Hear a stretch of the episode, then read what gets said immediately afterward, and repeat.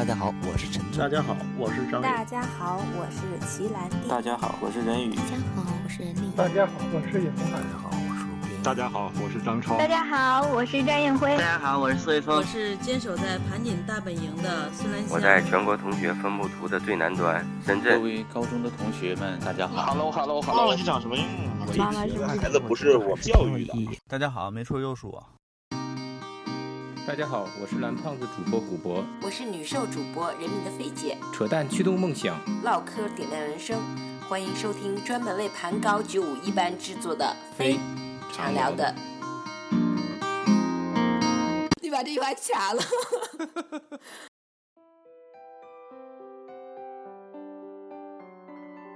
从一开始就说要组织这样一个节目的时候，我就觉得还挺兴奋的，就想看一看。有的人我就感觉就贼戏精，就反正反正我看着就不舒服。就包括你在职场当中也会有一些共鸣，你你作为男性你感觉不到，但是我们作为女生是能够深刻感知到，就是职场对我们的不公平的。就有点像是不是我比方三十五被淘汰了，然后突然有一天那个四十公司召回说啊，我们觉得你们这些人对公司还是很有价值的，我给大家一个竞争上岗的机会。为什么你就预设了他们？玩就是女炮呢？你你要先把定义搞清楚。不对不对，你这是你把男团女团的不是我把的，不是让他们当小姑娘，是让他们组团唱歌和跳舞。哎呀，怎么变成奇葩说了？哎呀，停一停，停一停！我是呃铁骨铮铮的汉子聚在一起传个节目，传不起来吗？啊，你传吧，我没说不行，我没说不行，嗯。来，你看。呃，聊不下去了，就咱俩书归正传，还是聊你说的那个呀？嗯，嗯，乘风破浪的小姐姐看啦？哎，乘风破浪的老娘们们，我觉得，我觉得对你几个，因为小姐姐都确实不是特别熟，除了那个，除了吴昕还算小姐姐吗？湖南台有时候看那啥还知道点，其他的那些新人完全不认识啊。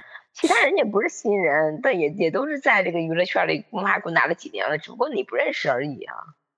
咱你你你想起娘们们，我就想起老爷们们，我就想起那天不跟你说了吗？本山大叔其实也给我们很多快乐嘛。对呀，对呀，可以一起说呀。呃，你你怎么那天就想起来要聊这个呢？你是就最近关注这节目了？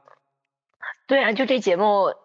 从一开始就说要组织这样一个节目的时候，我就觉得还挺兴奋的，就想看一看是是什么样子的。你是通过什么渠道知道有这么个节目的？公众号吧，就有说就是芒果台最近在准备准备做这个节目。嗯，那什么玩意儿吸引你了呢？你觉得一看到这个东西就想看，特别想看。这么多个女生在一起，然后还而且还都是就是已经在娱乐圈里出呃出头的了。然后就觉得哎挺好玩的呗，就想看一看，就大家大家什么样的状态？因为我可能会觉得哎这这这帮的小姐姐们小姐姐们我还蛮想看的。但你作为一个男生，你会就对这种你看完之后给你的感觉是怎么样的？呃，就说实话，节目做的我觉得还是算还算上乘的，就是毕竟湖南那个电视台的那个水准在那儿呢。就是如果这个我看着这个公众号，我可能不一定就非主动去点。因为我感觉啊，就我看的过程中，有几个老娘们儿还挺喜欢的，但是有的人我就感觉就贼戏精，就反正反正我看着就不舒服。啊，不是你你先说你烦姐没问题。我最烦那个黄圣依，我总觉得 就最开始她不是穿了一个类似于什么像那个白雪公主那种的大婚纱。星星做菜那个样，我不，反正我是觉得挺讨厌的，感觉说啥话都不讨喜。我不知道是不是有刻板印象啊？嗯，以前不太了解那个张雨绮，但我后来调研了一下，她是山东人，是吧？有点像东北老娘们那种感觉，有时候说话那种感觉，就是 大大咧咧的那种。我觉得宁静有点像东北人，但实际上她也不是东北人，她是那个对贵州的，是贵州的，对，嗯，呃，面试组队的时候，刚开始其实我觉得她挺自然的。结果就由于宁静的一个秃噜扣了，然后感觉一下分掉下去了。哦，忘词了有点。然后新人吧，感觉因为都不太熟，我就新人我就觉得一个叫那个李斯丹妮，我感觉还挺酷的，感觉像个小男小男生那种感觉似的。啊，整个黑眼线，然后做说唱那种感觉。叫万茜呀，还叫万啥玩意儿？万茜。万茜，那个字念，哦有就那个字是多音字多音字啊，不是，它是多音字。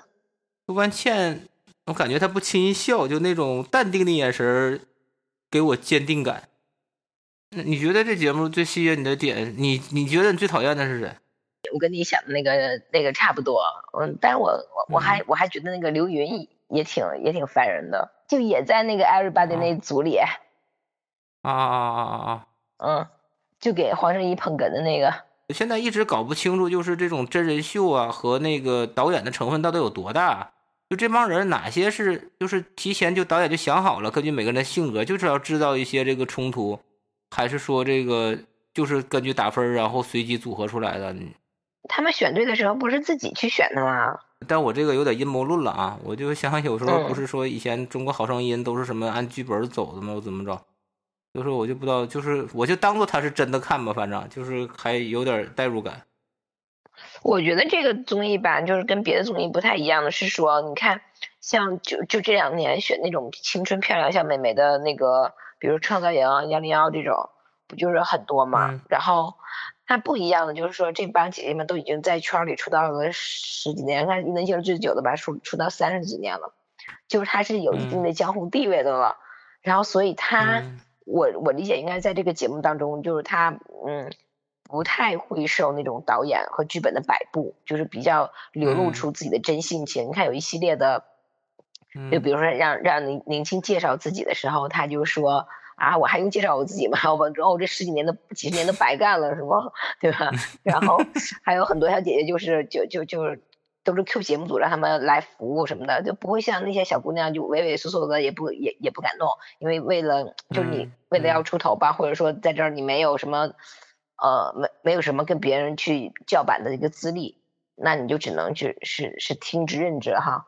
所以我觉得这这个节目就是跟现在的选秀很多不一样的，我觉得一大看点是这一块儿吧。然后另外一个就是说，就是他这个选的初衷呢，我觉得还是给一个就是三十加以上的女女女女性，就在演艺圈的这种女性一个展现自我的一个一个平台吧。因为的确像我们国家这几年就全都是。越来越年年轻化了，这个岁数大点大点的女演员都都没有什么活路可走了那种感觉。嗯，然后我觉得其实，在我的周围，就大家都是一帮女生，就是我我们这么大的，像我们也四十左右了吧，就是这些女生比较喜欢看这个，因为就是会有一些共鸣吧，就包括你在职场当中也会有一些共鸣，你也。其实很多时候你也是，就是就是因为，我想你可能因为你作为男性你感觉不到，但是我们作为女生是能够深刻感知到，就是职场对我们的不公平的。我我感觉到了，我感觉到了，那个 就是几个年代的人放一起，就是明显能感觉出来，大家不同年代、不同历历练的那个追求和自己的境界都是有差别的，很明显的差别的。是我还怕我这个是不是中年危机引发的这种共鸣？我就看着看着，我就特别是看那些老家伙哭的时候，我就感觉我靠，娱乐圈是不是压力其实会更大？对，就是对于女性来说，我觉得可能在演艺圈更是，就是你稍微，那么就差几年的时间，可能没准就一一个戏或者什么，你就没机会了，你就可能演一个戏红一辈子这种感觉，然后后面就再也没人知道你了，很容易就被淹没在这些青春靓丽的这些美少女的视野当中。一个是朱丽缇嘛，是吧？最先绷不住的，后来就是伊能静嘛，然后那个不是评委说她，然后伊能静说好委屈，嗯。拼命的拉那个王志和那个叫什么、嗯、王丽坤儿新人嘛，嗯，王丽啊、王丽坤儿，嗯，然后两个人成长还很大。他本来作为队长很欣慰嘛，一直在我看他，反正至少导演给的镜头都是那种像导师一样 啊，这个应该怎么搞，那个应该怎么搞，家长一样在这个每一个细节都给他们说好，一下就类比到自己的这种感觉。现在就上面几个老家伙，然后下边带着几个新人，其实有着既。这个导师又其实竞争的一个关系，是会是会映射到自己的职场，然后有些共鸣，确实是，嗯。哎，但我本来以为就是这种是这种东西，应该我们女生愿意看，因为就比较我们看会比较有共鸣吧，讲说我们的一些难处啊什么之类的。但我没想到，就是像你这样的男生也愿意看。本身我也比较特殊嘛，我不就是一个内心存在着一个鲜活的老娘们吗？是吧？所以说我一看到那个他们哭那点，我就觉得特别有感触。包括那个评委那个女生不也说嘛，她说我本身带孩子，我非常理解你们这些妈妈。我那天我我在那看的时候，在那看的哈哈哈笑的时候，我老公就极其不能理解。我老公说：“都这么大岁数了，一帮女的在这儿在这儿那什么，你有啥可看的？”然后就觉得，哎呀，真的就是男性和女性的角度是不一样的。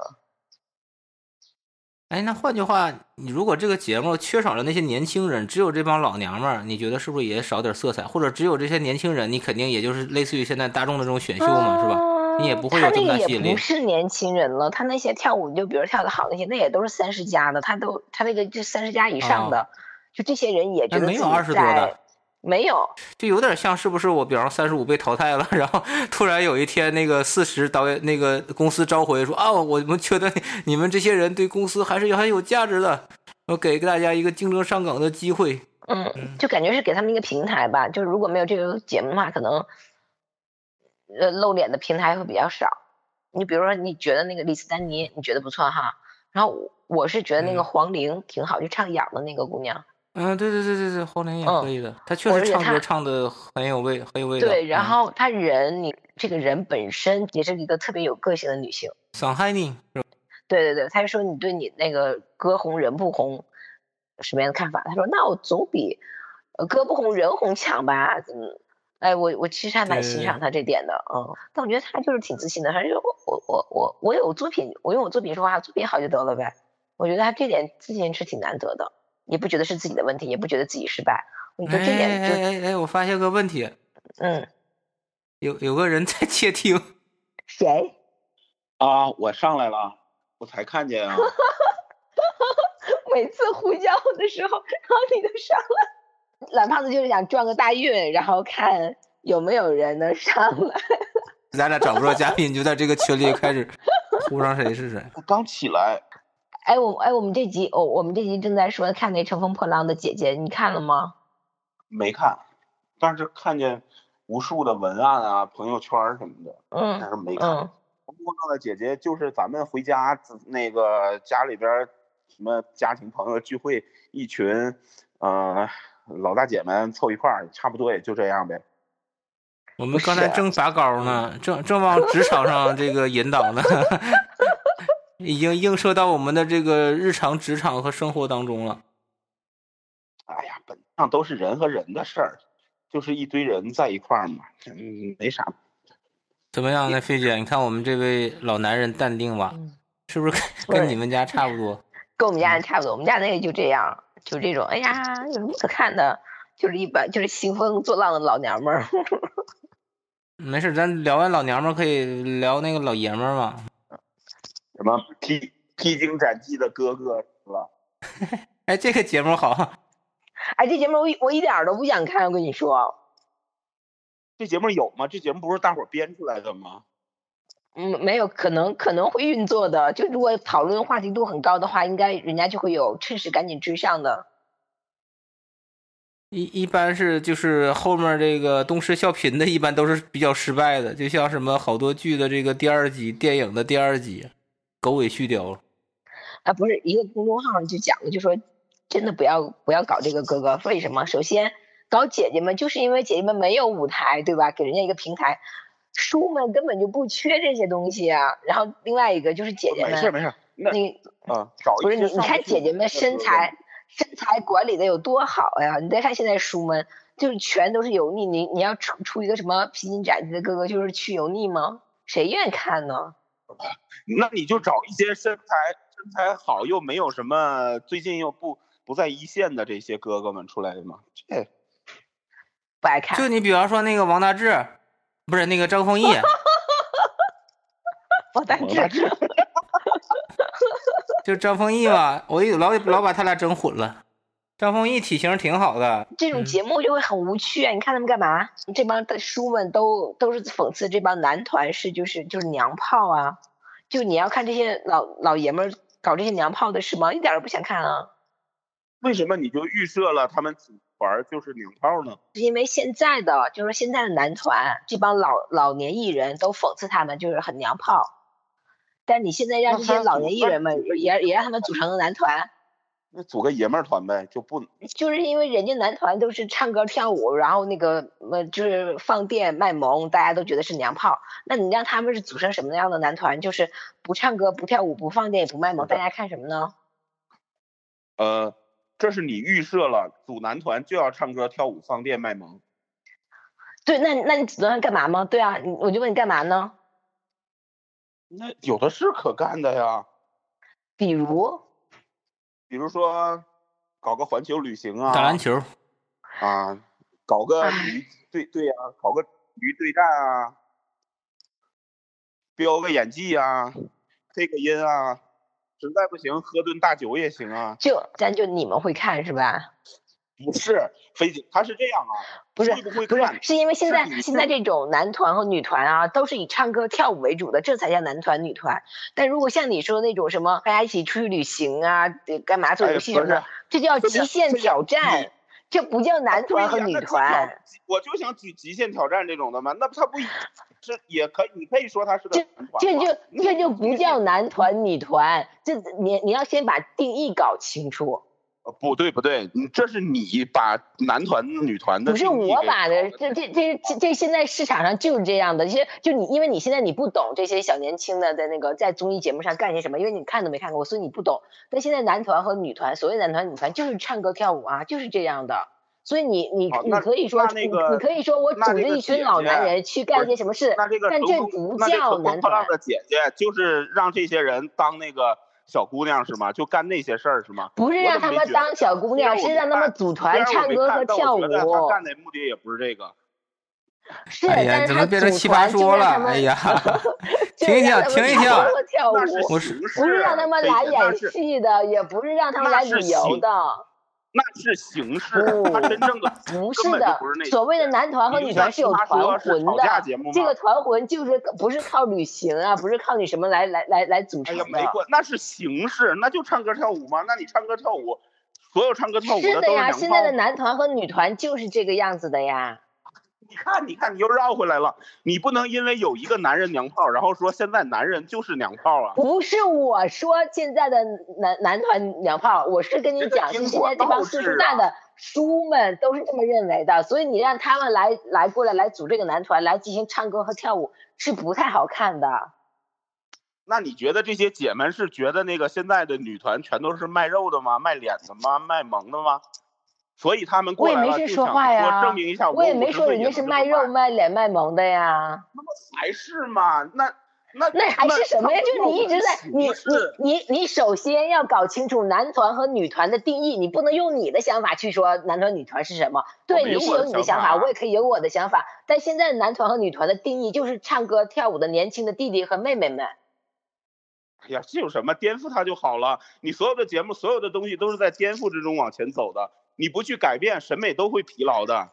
TFBOYS，、啊，对啊，所以你所以所以现在乘风破浪的姐姐们姐姐们就是也没有说什么就是搞个旅行的节目，而是还是让他们进行唱跳。但是在这个唱跳当中，大家感受到的是说，呃，成熟女性也有成熟女性的魅力。那是形，所以我说那是形式。什么东西可都可以叫个团，你们单位的男生组在一起也可以叫男团，好吗？这也没问题，这是狭义和广义之分。但是你咱们现在回到就是乘风破浪的，咱们现在回到乘风破浪小姐姐，她现在定义这个女这个女团，这个之所谓的团，你看杜华定义的这个团，就现在市面市场上营销这种定义的团，就跟你跟你的这种广义的团是不一致，是不一样的。就是我们现在之争是我们彼此的定义不一样。啊，对呀、那我就想，比方说我现在是导演，我整个节目，然后把一帮这个呃铁骨铮铮的汉子聚在一起传个节目，传不起来吗？啊，你传吧，我没说不行，我没说不行，嗯。来，你看，呃，聊不下去了。对，聊不下去，完全聊不下去了。那个菲姐，回过来那个节目啊，刚才咱说了最讨厌的，然后最吸引咱的原因，然后你最喜欢的是黄龄嘛，是吧？啊，不是，我除了你说的那几个之外，然后嗯我觉得那个，啊，其实伊宁伊能静，我以前不太喜欢她，我觉得有点公主病。嗯但是通过就这次，我觉得她就是那种认真努力，就是她在表演的时候那种认真努力的态度，还蛮打动我的。还有其他的你特别喜对，欢？就这几个我觉得都还不错啊，就是万茜啊、伊能静啊、宁静啊，然后黄龄啊，啊李斯丹妮也不错。但是叮当那一组，我觉得叮当他属于那种就是业务能力强的人吧，他但他并不一定能当好领导。不适合当领袖。对，嗯，类似于当 leader 这个角色，其实在每一个这个团体和组合，都要有个类似于这种天生 leader 这种气质的，或者是你要能镇得住场，是吧？哎，那那你觉得那个菲姐，你觉得就是这种做 leader 的，是不是一定要业务首先是要拔尖的才能镇住场？不一定吧，很多我觉得很多的业务上并不是很拔尖，让他有那个领导的魅力和人格，就他可以什么都不懂，但他能把这帮人攒在一起，然后让这帮人去，让这帮就是在各自领域上专业的人去干好。我觉得这这个是领导的魅力和他的能力。我本来以为这里会有很多东北老娘们，但是那天一搜，好像就两个人，啊，就是一个吴昕，一个王志。而且王志一点都不像东北人，我感觉就是那种蔫悄的，像南方的那种苏杭的那种女子似的。对，是辽宁鞍山的。啊，看不出来，他完全没有口音。嗯，老庞，你知道王志是谁不？不知道。你看，不知道啊。开心麻花第一个电影《夏洛特的烦恼》。夏洛特烦恼就是演沈腾的那个最喜欢的那个女生。那个女的。叫秋雅吗？那个角色对吧？啊，对对对，是是是，不是这个《乘风破浪的姐姐》不都是大龄女星吗？怎么还有这么多年轻的？那她起名叫姐姐，那里边好多都是你们妹妹啊！我真的以为是像伊能静这种是属于里边的，就是正常年龄呢，就都是四十五十左右的。哎，伊能静是最大的吗？菲姐？伊能静是最大的，五十二岁出道三十六年。然后就是宁静、阿朵啊这种，对，钟丽缇可能是五十左右。还有一个点刚才忘说了，就是里边有个傻大哥，我刚开始 我就看着他很出戏，你知道吗？黄晓明吗？然后自己又觉得很一本正经的在说很每一件细事，但我不不知道为啥就看着他就想搭那种感觉，我不知道为啥，就是像有点像我们公司的荣誉老干部，我们公司专门招聘了一帮六七十岁的从高校退休下来的这种老教授，然后给我们做心理辅导。行，那我们聊那个老爷们儿呗，就是我那天特别想聊的就是本山大叔啊，因为那天我看了一个赵家班神仙阵容，嗯，然后我就看一个白发，现在好像以前赵本山还染染头啥的，现在可能就也跟我似的吧，就不染了嘛，一个乐队似的坐一排，坐好几排。然后一个白点在最左下角，我不知道两位是怎么看待本山大叔的。我不知道为啥你一说本山大叔，我我就我就去拿了一个，开始拿吃的，准备一边吃一边说。条件反射吗？是不是从小就是看小品，本来就是一边看小品一边吃花生瓜子啥的？对对对对。巴甫洛夫条件反射了，像看着吃的流哈喇子那种感觉。听着本山就想就想吃点东西。你们还记得你们第一次见本山大叔是啥节目吗？应该都是线下吧？就是你记得吗？他们他们还来盘锦演过出呢。对啊，就来盘锦演出，那时候还挺多人都去看呢。记得火车站旁边有一个电影院吗？老有人在那儿赌台球。他总演瞎子。我有印象就是摔三弦。摔三弦就演瞎子嘛，因为他从小跟他叔叔一起闯荡江湖嘛，他叔叔就是个瞎子，就是眼睛一翻就没了是吧？白白眼人。对，摔三弦，我印象也是摔三弦。那那时候叫叫什么叫拉场戏？他到处给人算命，算到自己孩子那啥相亲了是吧？对对对，那个结婚还是搞对象的事儿给搞，就是给整左了嘛，就后悔了，然后最后肯定是正能量，就把弦摔摔摔了。嗯，大概就这么一个。哦，那还挺正能量的啊，当时 就是破除封建迷信嘛，是这么个话题是吧？对，差不多。然后赵本山当时特别瘦。第二个非常有印象，你们觉得什么时候就一下就火了？上那个中央春晚吗？第一个小品是什么来着？相亲？不是不是不是，他是个姐夫跟他小姨子俩，然后他赌博，然后他小姨夫他小姨子把他当什么驴，然后让他拉磨那个磨豆腐。那还是在辽宁的那种的吧？马年那年嘛，因为我我看了好多年那个春晚，我家拿录像带录，每年都录，然后定期看。那时候还没有那么多重放啥的。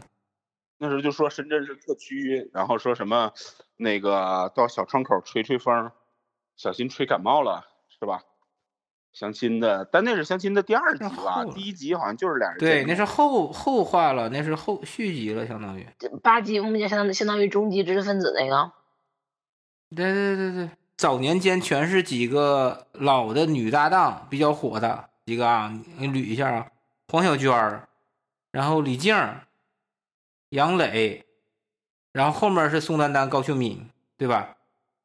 嗯，好吧，除了宋丹丹、高秀敏，前面的名字都不记得。李静你不知道吗？对不上演那个刘老根儿，刘老根儿药匣子他老伴儿大辣椒。我我说实话，药匣就是那个刘老根儿和那个《乡村爱情》，我都没看过。他那形象就怕老婆形象嘛，就还有那个演一个拳击手，然后他老婆在家里边拍戏。对对对对。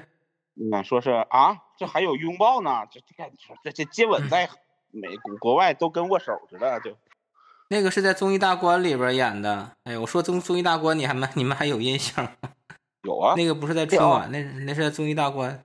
嗯。曲苑杂谈综艺大观，当时正大综艺红的不得了。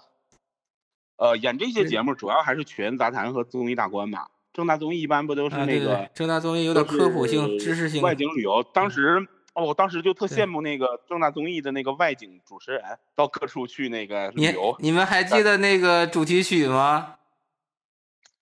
爱是 love。对，爱是 love。哎，我一下一下就回到当时的那个小破电视机，然后看着这几个人在里边演。头一出来，两张大脸。后面还有个正大剧场。还记着放那个《侠胆雄狮》。哎，我能说一下这这事儿？咱们之前节目里已经说过了吗？哈哈哈哈哈！你们这帮老头老太太，嗯，年年年纪大了就这样，年纪大了就很容易陷入。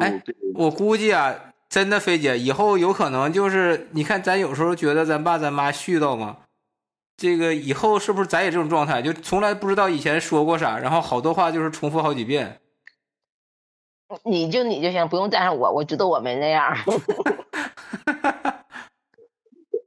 忽然觉得那个赵忠祥，赵忠祥死是真新闻是假新闻啊？真新闻是真死了啊！就感觉他这些年在北京火车站上听过太多这样的新闻了，都免刘德华都死二十多年了吗？年年死一回。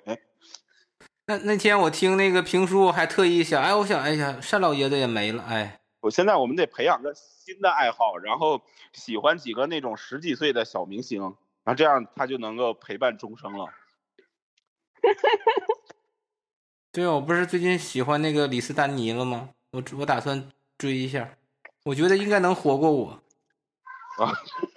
哎，不知道我们这期节目李斯丹妮能不能听到？听到他就哭了，就就就一个数，一个数，因为因为他要继续支撑活下去。我觉得你把这期标题写成他的名字，他就听到了。说完女搭档，本山大叔的男搭档，你们觉得谁？范伟，对我，他早年是巩汉林和潘长江。哎呀，赵本山的搭男搭档前三名肯定是范伟，范伟，范伟啊，没别人。对，后面其实跟宋小宝合作就那一次，那个海燕呢，那那次最出名，后来就就基本上就是就没啥了。嗯，我觉得包括那个谁潘长江啊，什么跟他都不太搭，水平都很高，但是大家配合也都没问题。但是总感觉对一加一等于一，也没有啥那个。但是他跟不是黄金搭档那种感觉，对他跟范伟感觉就是一加一大于一那种感觉，就是起化学反应了嘛，就感觉就是哎各方面都觉得 到位，就是基本上每一个小品都能 擦出火花来，是吧？都有印象。然后还有他俩合作那个马大帅就太经典了。不是，还有一个他的小品搭档，一个小胖子，年轻一点的，不是范伟的那个，我觉得那个演的也挺好的。那是谁？叫啥来着？小胖子，也个小品？长得胖乎乎的，就是什么？你说个小品？呃，他就演那个什么里边？而且我感觉这个画面也似曾相识，就是三个人想半天想不起来。乡长。比范伟年轻点长得还有点像范伟呢，也是肉乎乎的那那模样。行行，没事，我们不用努力回忆起来，我们可以会后那个做个遗留问题，然后大家查一下。因为我有印象的小品就是那些什么卖拐卖车，然后红高粱模特队儿。昨天、今天还有什么？那那里又没有范伟啊？那里是没有范伟啊？啊，你说是范伟？村长赵大宝，然后那时候高秀敏跟范伟做两口子搭档。去那个 中奖五百万，那个是吧？对，那个挺搞笑。你没有被击倒，十九八九六三十一，就那个嘛。马大帅这个电视剧当时彪哥这个角色绝对是里边太深入人心最出彩的一个角色，嗯对，最出彩的一个角色，远远超过主角。演那个电视剧啊、电影啊这些，范伟的水平是很高的，我觉得比那个赵本山要厉害。赵本山演过那么多，就是他所有的电影、电视剧里边，所有的加在一起，我看过的，凡是我看过的，我觉得就有一部戏，真的是觉得是赵本山演技哦各方面都是发挥到非常高的一个水准，而且我觉得那部戏绝对值得得个影帝，就是那个你们看过那个《叶落归根》？落叶啊归根吧，那个他没得影帝吗？我不记得了，但是那个片子我看了，真的是觉得，哎就是他把工友放在轮轮胎里，对对对，就是他他工友死了嘛，嗯，他就是为了喝酒的时候一句承诺嘛，他跟他工友吃下了工在那儿喝酒，然后他工友就就俩人就在那儿感慨，然后他说你要死了我就给你送回去，结果他工友嘎嘣就死了，然后他就把他工友就承诺嘛，他就把他工友往回送，特别惨。那里还有郭德纲客串呢，后背上纹了俩字儿“仗义”，仗义啊不对，再使劲拉一下，上边还有个假假仗义，记得吗？这些有些小配角，包括那个刚才说范伟打打打打打打打打劫，，I I I P I C 银行卡通通通告诉我密码是吧？我我我还要劫劫个色，顺道劫个色，那是刘德华，那个是王宝强第一部戏是吧？不是，那之前王宝强已经拿了影帝了，大家都误会了，哦，是因为他之前演盲井演的好，才被嗯冯小刚这个戏选出来，然后演这个，结果演这个就红了。秦昊这种的嘛，还有王千源儿那种的，就是当年都演过很牛的戏，然后都得过大奖，但是因为片子比较小众嘛，大家都不知道，都得演一些主流的商业片儿啊，或者这种爆款，然后才会红嘛。王宝强厉害吗，后来还演那个树先生，那个现在都刷遍全网了，就树先生抽烟那那动作，嗯，夹根烟一举胳膊，然后抽的那动作。你说他们演技这么强都是怎么的？你像赵本山他们都不是什么科班出身的，是就是完全是源于生活吗？会观察人是天赋，然后你能迅速捕捉到每个人的特点。是原先不是辽宁电视台有一个，呃，我要上春晚嘛，是吧？然后当时是那个老梁、姜昆，然后赵本山做评委，然后下边一堆徒弟演各种小品，然后谁演的好，最后就上辽宁春晚。然后其中我就有个印象比较深的就是，那里边点评的时候说有个人学那个喝多了的那个样子，然后赵本山就是一这么一指导，咵一下的那个状态，那个眼睛一下就是眼神就飘了，然后就感觉迷迷糊糊那种状态，我觉得这个太厉害了，我靠！这个不知道，反正我觉得这东西里边肯定有一部分是天分，没天分的话，纯靠勤苦、嗯勤劳啊、努力啊，可能能达到高度有限。就你你们觉得那个赵本山后继有人不？就是现在你觉得赵本山下边徒弟里边，就是最强的或者是最那啥的是谁呀、我觉得他的徒弟里就是强出花来，也不会再有一个赵本山了。就像郭德纲、德云社，现在也有很多很红的、很很很厉害的、扎实的，不管是什么，也不会再有一个郭德纲了。嗯、就像乔丹之后到现在，乔丹接班人估计都都搞了一百人了，也不会再出一个乔丹一样。未来再出一个人呢，他可能叫什么李本山、王本山，但他不是赵本。如果有人是赵本山第二，那他就还不够强。我觉得他们这种的都是时也、势也、命也，都是造就的，不是那么。你就像乔丹那么厉害，是我们这一代人觉得乔丹特别厉害。那些远古巨兽，什么拉塞尔啊，什么那个张伯伦啊，但是没有人会说乔丹、张伯伦第二，拉塞尔第二。你要是说他是，他就永远都不是。嗯，就是除了本山和，因为我们是看那个姐姐们这个话题引出来的嘛，你们还有没有觉得这么多年让你们一直快乐的大爷大妈呢？郭德纲吗大？爷大妈，陈强啊，陈佩斯啊，哎，你说陈佩斯，最近我还看他他和他儿子的一些那个抖音，哎呀，我好像不太好，我是也应该把抖音卸载了。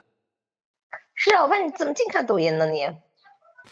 因为我关注一些脱口秀演员，你知道吗？然后抖音这个这个 app 真是是是感觉挺害人的。他就因为我看这些喜剧演员，然后他就给我推送一些什么冯巩啊，什么什么陈佩斯啊，然后那个刘老根儿啊，卡姆啊。哎呀，卡姆已经完蛋了。啊，卡姆不看了，好可惜啊！就是你你说卡姆和 CY 也完事儿了呀？CY 我还见过本人呢。CY 就是就是陈阳，就是李国庆、卡姆和爱和和爱姓男子他们三个，真可惜。其实我觉得卡姆就是那种风格也是一种风格，然后我觉得也挺好的。对，就神神颠颠，给大家带带来一个小幽默。爆笑吗？的确是挺炸场的。对，就他的确他是挺炸场的。就这个脱口秀大会的第二季，然后然后他得冠军，我觉得还是实至名归。虽然我非常喜欢呼兰，但是你要说那个舞台的表现和炸场力，真的是卡姆真当之无愧。我觉得是是是应该的拿冠军。但是卡姆那个特别容易审美疲劳，我觉得他要再来啊，对，你看多看几期就够呛了。嗯，对，疯癫型的是吧？就是把你摁那儿使劲膈进你的那种路嘛，我不是很喜欢他这种路子。嗯就是把你直接摁在那儿，然后嘎叽窝里玩命膈进，拿羽毛一直给你弄到笑为止，就是这种玩法，就感觉特别就一层嘛，特别浅嘛。你像张博洋的一些段子，挺有意思的，你仔细琢磨琢磨，还是挺好玩的。动词大词，动词大词，动词大词。你好，走开。是吧？就是那，然后还被抄了。呼兰的一些段子也是挺有意思的，就是可以听两三遍之后还会觉得挺好笑的。呼兰他有沉淀，有思考。他以前不是在美国留学，然后自己学位也挺高的嘛，搞搞金融的是吧？还是搞啥？哥伦比亚大学精算还是什么？码农啊。然后他跟老罗他们好像都挺熟的。刚才老庞说陈佩斯当年，嗯，陈佩斯他们一家三口其实长得都挺像啊，从陈强老爷子到他儿子，他们三个就感觉一张脸，祖孙三代共用一张脸。我觉得是陈佩斯他们。他们在春晚上，然后就不再出现之后，赵本山才异军突起的。对，是是是是是，就是跟中央视闹闹矛盾嘛。是先是赵丽蓉起来了，然后才到赵本山。赵丽蓉，我就萝卜开会那个那个小品印象深，然后呃有个什么泰坦尼克，我记得当时有一个跟巩汉林，他就是基本上就跟巩汉林搭档嘛，对吧？对他就是两不是最开始的时候。最开始的时候是跟侯侯耀侯耀华侯耀文英英雄有一个那个司马光砸缸，英雄母亲的那个吧，司马司马光砸缸吧，侯耀文侯耀文，对对对，英雄母亲的一天啊，嗯，那这也算一个让我们快乐的大妈，确实是当时唐山话以前没那么亲切，就感觉从他开始以后，就感觉特别特别搞笑，特别亲切哦。走啥嘞？宋丹丹也算大宋丹丹吗？哦，你这么说我就想起来，那你们一直没，你们是不是你觉得黄宏是怎么样，在你们心目当中啊？哦，一点也不搞笑吗？好像不太搞笑吧？对我也是这种印象，因为他我他只是政治正确，但是对他就是政治正确而已，但并不是说搞笑。但你发现他有一个什么，有个谐音梗，就是他，你看他每次说话都是一套一套的，就是后面押韵那种，就是我现在比较喜欢的这这套路。他还真有一个小品，我一直觉得还不错。呃，除了超神乐队啊，还有那个就是那个打扑克的那个，拿名片打扑克的那个，啊，跟侯耀华那个是吧？侯跟侯耀文那个，嗯、那我还真觉得那个还是有点意思。但剩下那些什么黄大锤呀、啊、什么的，哎呀都。还有现在那个春晚老上的那个老演保安什么的那那小伙子，然后也用方言说台词儿，就带口音说台词。那个我骄傲是那个吗？对对对对对，就他们都是往煽情上，就是有点政治正确，就像刚才菲姐说的，就是大方向上 是没问题的，但是就不是娱乐节目的感觉，啊。哎不，你就是去掉煽情的部分，我觉得他演的也不好玩啊，就看起来就觉得嗯不好笑嘛。你像沈腾。你最后掰成啥正能量，人家也能把你笑哭了，都好看，连连忘词儿都能笑死。他跟马丽那个不是现在爆出来了吗？当时碰词儿那个，是其实是忘词儿了，是吧？他说错了，他把马丽的词儿说了。马丽说：“这是我词儿啊！” 直接说出来了吗？在台上。就是他们的舞台事故实际上都是一次这个一次包袱的感觉啊，那就是他的喜剧这个人物形象已经深入人心了，长到人民群众的笑点上嘛。那你说麻花那几个，一个艾伦，行吧？哎，我们怎么感觉又在回忆上面我们聊综艺小品那期了？主要老庞没看过《破浪姐姐们》，反正他是一周一你叫一乘风期是吧？破浪好不好？你就或者你叫乘风姐姐们，你叫破浪姐妹，就觉得哪儿怪呢？你不觉得吗？破浪又不是破鞋，我觉得简简称的不对，古巴，你应该叫浪的姐姐们就好了嘛。哎呀，浪姐姐其实真是啊，就是感觉游走职场的最后，但我看里边这个宁静是挺淡定的，感觉她也哭不出来，反正反正就该咋地咋地那种感觉。啊，他们还要哭呢？为什么呀？太残酷了嘛，赛制的残酷，然后加上评委的误解，然后这个大家的不容易，再一想自己，哎，就就这种女生本来就感性嘛，我很能理解。但但这个我觉得挺不符合宁静形象的。我觉得宁静肯定是爱谁谁，老娘宁静是没哭，对对对，是是这种感觉。宁静里边贼淡定，她她自己都说，她说我应该哭啊，为啥就哭不出来？行行，那差不多了。那个菲姐总结一下，要不？就是强烈推荐大家去看一下《乘风破浪的姐姐们》，其实还挺好看的。当然，就是有一些像我们家牛爸这样的那个大老爷们不愿意看，你不愿意看的可以理解。然后不愿意看的话，就可以像蓝胖子一样去抖音看赵大叔。哎，你们可以看一下，你就写赵家班神仙阵容，我就感觉挺齐整的，完全不像我们以前有时候我感觉有时候感觉一盘散沙，但是确实看着一个完整的赵家班儿，然后一起去演奏一个表演一个节目，就感觉很震撼。哎，你俩一个一个推荐了哥哥，我该咋说呀？你再推荐一个，你再推荐一个，对，我我觉得这俩我都不想看。可以可以，政治正确，我们现在要保证各种观点在电台上传播，对吧？不能强制一个人喜欢一种。对，Black Life Matters。多多元化是吧？你看那个这次 W WDC，我特意观察这个点来着，要包容性，有亚洲人，有这个黑人，矫枉过正。现实魔幻主义。他们说大熊猫是最能代表当前的这种状态，政治正确的状态啊，因为又有黑色，又有白色，又是亚洲。行呗，那就在我们这个最后的政治正确的呼声中结束这期欢快的话题呗。嗯好，感谢老庞中途的插入。嗯，以后还会经常需要你插入的。本来是想偷听一下的，结果被你们发现了。嗯，我一下看微信，夸一下多一个系领带的一个标志。哎，把头像哎改成什么样会加进来看不见呢？改成一片纯黑色全黑是吧？和背景哎融合了，然后就看不太出来了。全黑。好好，那行，那大家接着继续还有一天半的假期。嗯，好，拜拜。拜拜。好吧，拜拜。